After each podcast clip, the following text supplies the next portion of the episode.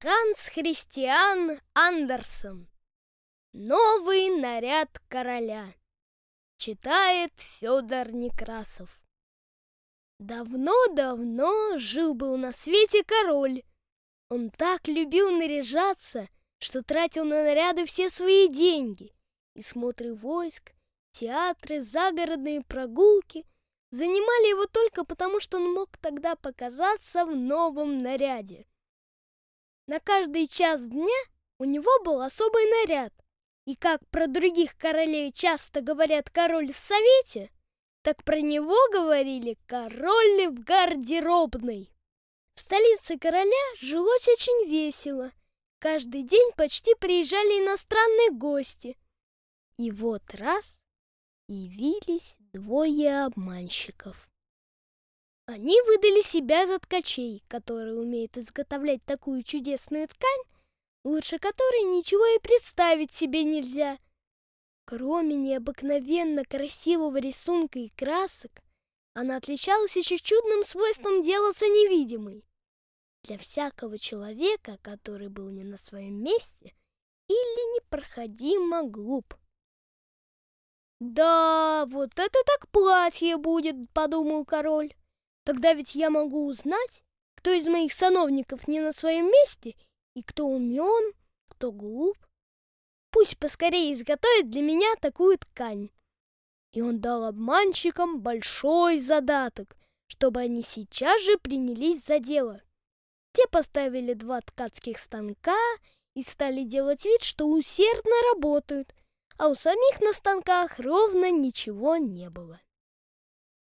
Немало не стесняясь, они требовали для работы тончайшего шелку и самого лучшего золота. Все это припрятывали в свои карманы и продолжали сидеть за пустыми станками с утра до поздней ночи. Хотелось бы мне посмотреть, как подвигается дело, думал король.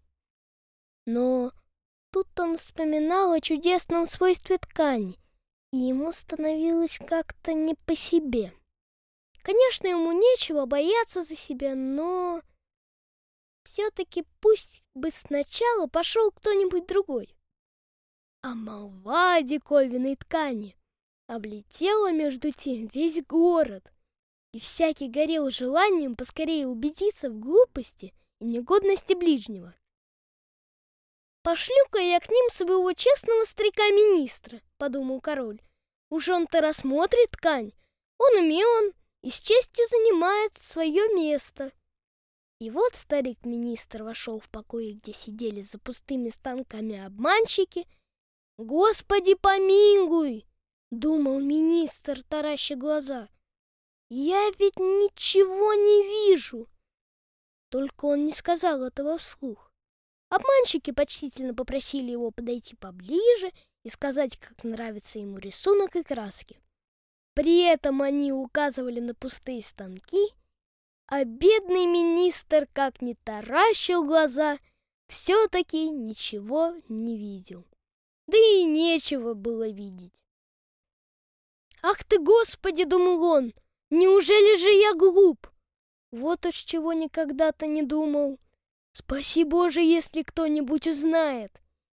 Или, может быть, я не гожусь для своей должности? Нет-нет, никак нельзя признаться, что я не вижу ткани. «Что ж, вы ничего не скажете нам?» — спросил один из ткачей.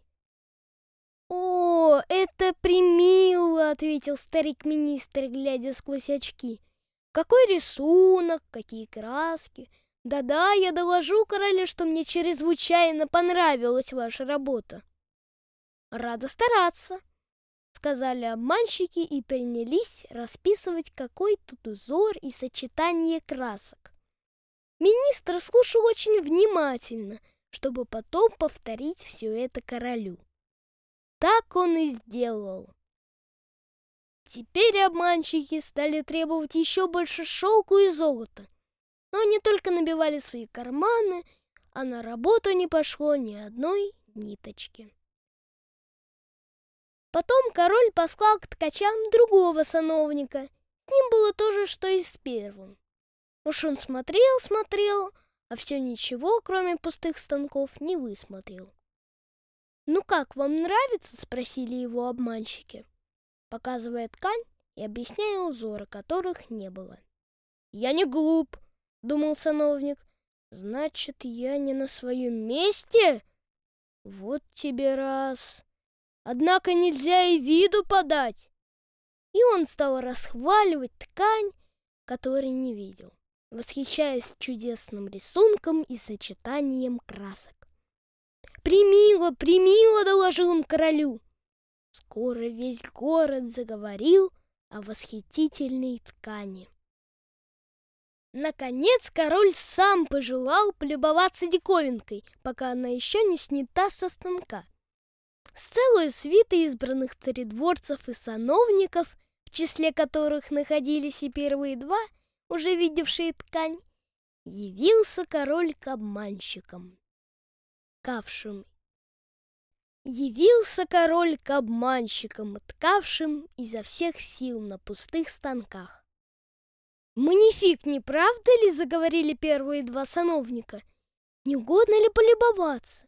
Какой рисунок, краски!» И они тыкали пальцами в пространство, воображая, что все остальные это видят ткань. «Что? Что такое?» — подумал король. «Я ничего не вижу.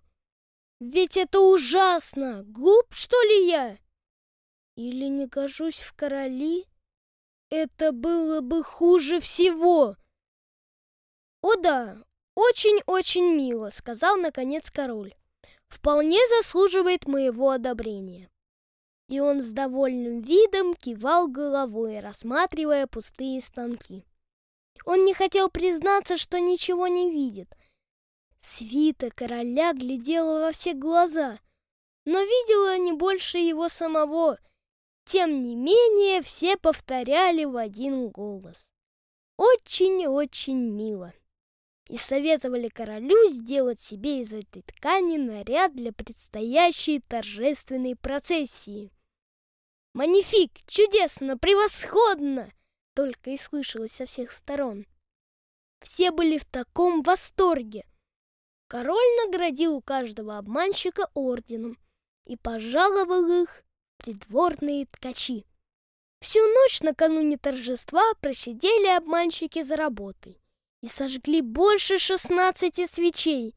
Так они старались кончить к сроку новый наряд для короля — они притворялись, что снимают ткань со станков, краят ее большими ножницами и потом шьют иголками без ниток. Наконец они объявили «Готово!». Король в сопровождении свиты сам пришел к ним одеваться. Обманщики поднимали кверху руки, будто держали что-то, приговаривая. Вот панталоны, вот камзол, вот кафтан, чудесный наряд, легок как паутина, и не почувствуешь его на теле. Легок как паутина, и не почувствуешь его на теле. Но в этом-то вся и прелесть. Да-да, говорили придворные, но они ничего не видали. Нечего ведь было и видеть. Соблаговолите теперь раздеться и стать вот тут перед большим зеркалом, сказали королю обманщики. Мы нарядим вас. Король разделся, и обманщики принялись наряжать его. Они делали вид, как будто надевают на него одну часть одежды за другой и, наконец, прикрепляют что-то на плечах и на талии. Это они надевали на него королевскую мантию. А король в это время поворачивался перед зеркалом во все стороны. «Боже, как идет! Как чудно сидит!» — шептали в свите. «Какой рисунок! Какие краски! Роскошный наряд!» «Балдахин ждет!» — доложил обер-церемонимейстер. «Я готов», — сказал король. «Хорошо ли сидит платье?» И он еще раз повернулся перед зеркалом. Надо ведь было показать, что он внимательно рассматривает свой наряд. Камергеры, которые должны были нести шлейф королевской мантии, сделали вид, будто приподняли что-то с полу и пошли за королем, вытягивая перед собой руки. Они не смели и виду подать, что ничего не видят. И вот король шествовал по улицам под роскошным балдахином. А в народе говорили, «Ах, какой наряд! Какая роскошная мантия! Как чудно сидит!» Ни единый человек не сознался, что ничего не видит. Никто не хотел выдать себя за глупца или никуда негодного человека. Да, ни один наряд короля не вызывал еще таких восторгов. «Да ведь он же совсем голый!» — закричал вдруг один маленький мальчик. «Ах, послушайте-ка, что говорит невинный младенец!» — сказал его отец. И все стали шепотом передавать друг другу слова ребенка. «Да ведь он совсем голый!» — закричал, наконец, весь народ. И королю стало жутко. Ему казалось, что они правы. Но надо же было довести церемонию до конца. И он выступал под своим балдахином еще величавее. А камергеры шли за ним, поддерживая шлейф, которого не было.